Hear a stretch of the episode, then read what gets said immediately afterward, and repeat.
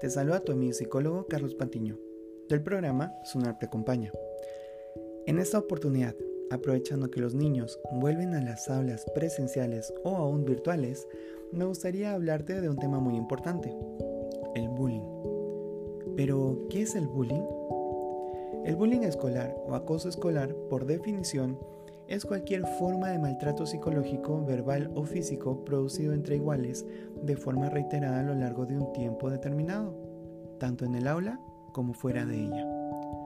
Este maltrato puede producirse directamente o a través de las redes sociales, en cuyo caso recibe el nombre de ciberacoso escolar o cyberbullying escolar. De esto te hablaré en otro episodio pero quiero comentarte cuáles son las características básicas del acoso escolar entre iguales o cyberbullying escolar. Según Garay Gordovil y Oñederra en el 2010, el bullying se da cuando hay una víctima indefensa acosada por uno o varios agresores con la intención mantenida de hacer daño. Es decir, existe crueldad y deseo o conciencia de hacer sufrir. Aparece cuando hay una desigualdad de poderes entre la víctima, que normalmente es más frágil y vulnerable, y uno o varios agresores, que son más fuertes física, psicológica o socialmente. Este desequilibrio de fuerzas puede producirse en cuanto a posibilidades de defensa, fortalezas físicas, estatus social o características psicológicas. La víctima dispone de menos recursos para afrontar determinado tipo de situación y esto genera una indefensión por parte de la víctima. Por otro lado, también es una característica la conducta violenta del agresor contra su víctima, y esta se produce con periodicidad, es decir, la relación dominio-sumisión es persistente a lo largo del tiempo. La agresión supone un dolor, no solo en el momento del ataque, sino de forma sostenida, ya que crea la expectativa en la víctima de poder ser el objetivo de futuros ataques. El objetivo de la intimidación suele ser un solo alumno o alumna, aunque también pueden ser varios. Si bien este último caso se da con mucha menos frecuencia, la intimidación se puede ejercer en solitario o en grupo pero se intimida a individuos concretos. Ahora te quiero hablar acerca de tipos de bullying escolar. Podemos diferenciar las siguientes categorías.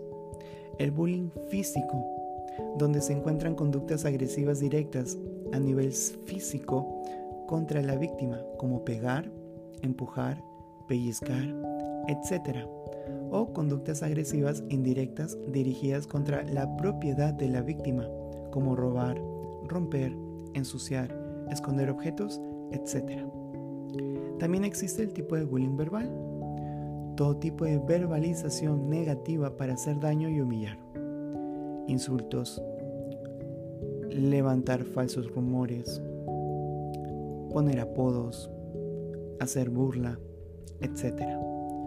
Y también existe, por otro lado, el bullying social, conductas dirigidas a lograr el aislamiento de una persona del el resto del grupo de iguales.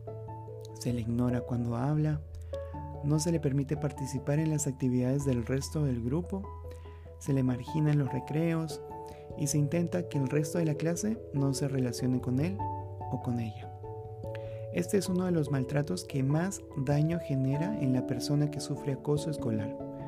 Porque, como hemos comentado, la necesidad de aprobación para los niños o la identificación con el grupo de iguales, especialmente en adolescentes, es un elemento fundamental para la formación de la identidad. Un elemento esencial para el desarrollo del autoconcepto y la autoconfianza. Finalmente, quiero hablar acerca del bullying psicológico. El acoso psicológico es una forma de maltrato que tiene como finalidad dañar el autoconcepto y generar sensación de miedo e inseguridad permanente en la víctima, a través de humillaciones públicas, de risas, acechando a la víctima, vigilándola. No obstante, hay que tener en cuenta que todas las formas de bullying llevan implícito un componente de maltrato psicológico. En el siguiente podcast te hablaré acerca del bullying escolar y qué acciones tomar como padre. Espero que esta información haya sido de utilidad para ti. Esta es una información brindada a través de el programa Sonar te acompaña, un espacio para dialogar. Hasta pronto.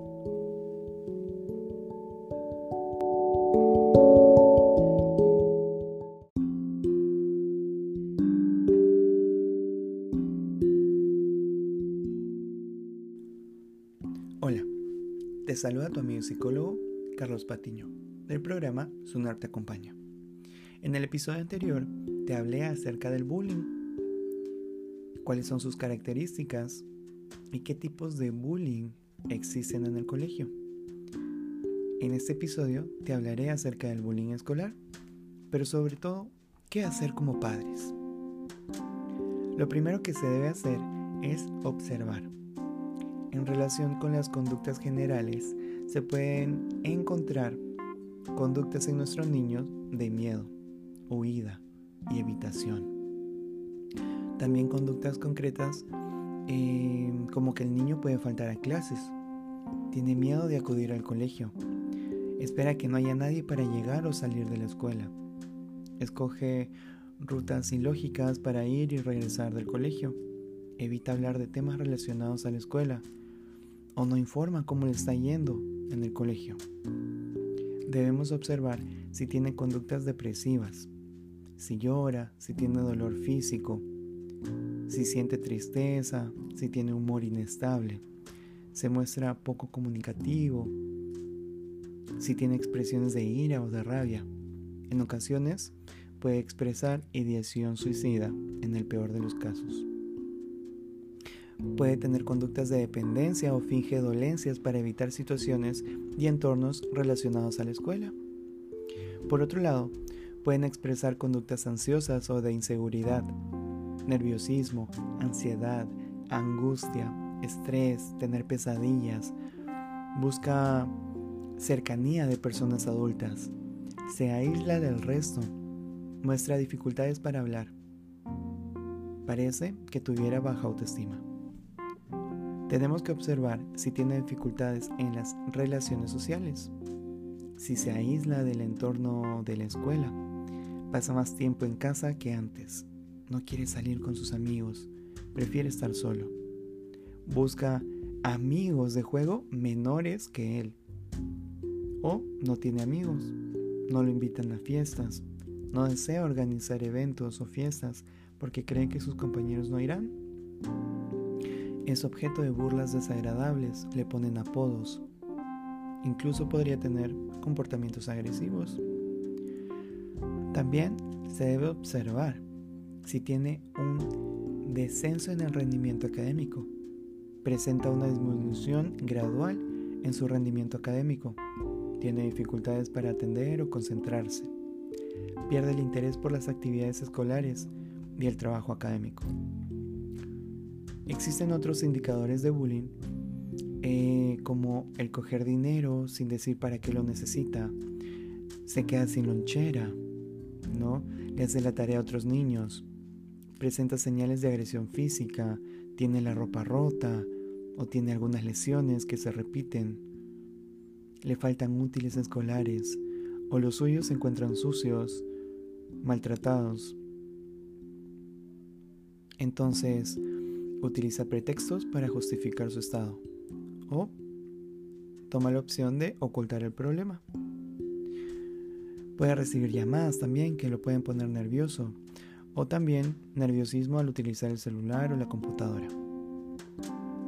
Además de la observación que acabamos de ver, pues como número dos debemos tener espacios de comunicación con los hijos e hijas para detectar una posible situación de bullying escolar. Y como punto número 3, actuar, fomentando la escucha activa, que se intente eh, hacer sentir a los hijos acogidos, escuchados, mas no juzgados. Conoce los miedos e inseguridades de tus hijos. Si tuvieron lesiones, acuden a un médico y realiza un seguimiento a las lesiones. Involúcrate en el proceso de toma de decisiones, que opinen los niños, que se expresen con libertad. Valora el estado emocional de tu hijo o hija. Anímate a expresar lo que siente, no y necesita. Consúltale si necesita ayuda profesional de un psicólogo para mantener esta estrecha comunicación conciliadora y fluida con el centro de estudios también, con el tutor, con la tutora. Colabora con la estrategia a seguir y solicita la información de los pasos que se den en el colegio. Un tema importante es que si la relación con el centro de estudios no, eh, no sea de manera fluida, a pesar de haberlos puesto al tanto de la situación, pues es importante que además de tener una actitud colaborativa con el centro, no, eh, se solicite una inspección educativa y finalmente, como mecanismo de protección, se puede generar alguna denuncia. Si las medidas pues no han sido tomadas adecuadamente y de manera preventiva. Por otro lado, ¿qué es lo que no se debe hacer como padre? Nunca se debe poner en tela de juicio el relato de nuestros hijos. No hay que restarle importancia. No intentemos decirle, a nuestros hijos que se hagan amigos de los agresores con la finalidad de que no los sigan molestando. No hay que regañarlos por no haber contado el hecho a su profesor o que haya tomado justicia por sus propias manos. No culpar al niño de lo sucedido por dejarse molestar. No obligarlo a ir a lugares donde puedan estar los agresores. No hablar con amigos o familiares del tema frente al niño. Finalmente, ¿qué podemos hacer para fomentar en nuestros hijos un contexto que evite situaciones de bullying? Podemos enseñarles la empatía en la interacción social, fomentar una autoestima sólida y estable, que conozcan sus fortalezas, que sean tolerantes e inclusivos frente a lo diferente o desconocido, fomentar la comunicación abierta y fluida en la familia para que los niños puedan compartir sobre sus miedos e inseguridades, al igual que sus logros. Enseñarles a que entiendan que lo que están sintiendo y sus emociones repercuten en sus acciones. También informarles de recursos a los cuales pueden acudir y recomendar a sus compañeros, fomentar el respeto a sus compañeros y a los maestros. Finalmente, deseo comentar que es natural que los padres se vean afectados frente al sufrimiento de sus hijos y puede que tengan sentimientos de culpa, impotencia, ira, que hay problemas de comunicación con los hijos o incluso de pareja. Tomen en cuenta que también pueden requerir de un asesoramiento profesional para ayudarlos a gestionar a nivel emocional de forma más efectiva estas situaciones y su proceso. En el próximo episodio te hablaré acerca del cyberbullying, qué es y cuáles son sus características. Espero que esta información haya sido valiosa para ti. Te espero en el siguiente episodio. Se despide tu amigo y psicólogo Carlos Patiño del programa Sonar te acompaña, un espacio para dialogar.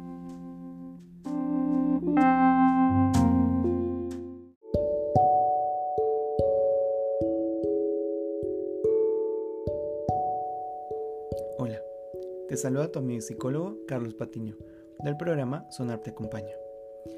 En episodios anteriores te pude hablar acerca del bullying, cuál era su significado y características. También qué posición tomar como padre frente a una situación de acoso escolar. Pero hoy te quiero hablar acerca del cyberbullying. ¿Qué es?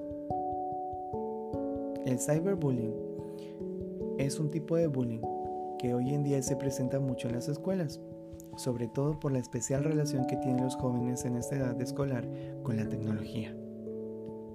El cyberbullying o ciberacoso no se realiza de forma directa y presencial hacia la víctima, sino de manera virtual. En la actualidad, las tecnologías digitales son una herramienta fundamental. Nos facilitan mucha de las tareas cotidianas y están cada vez más presentes en nuestra vida familiar, laboral y social. Tienen una vertiente que es clave que han cambiado la forma de comunicarnos e interactuar socialmente. Los dispositivos digitales como smartphones, tablets, consolas, asistentes por voz son el regalo estrella para los niños y niñas.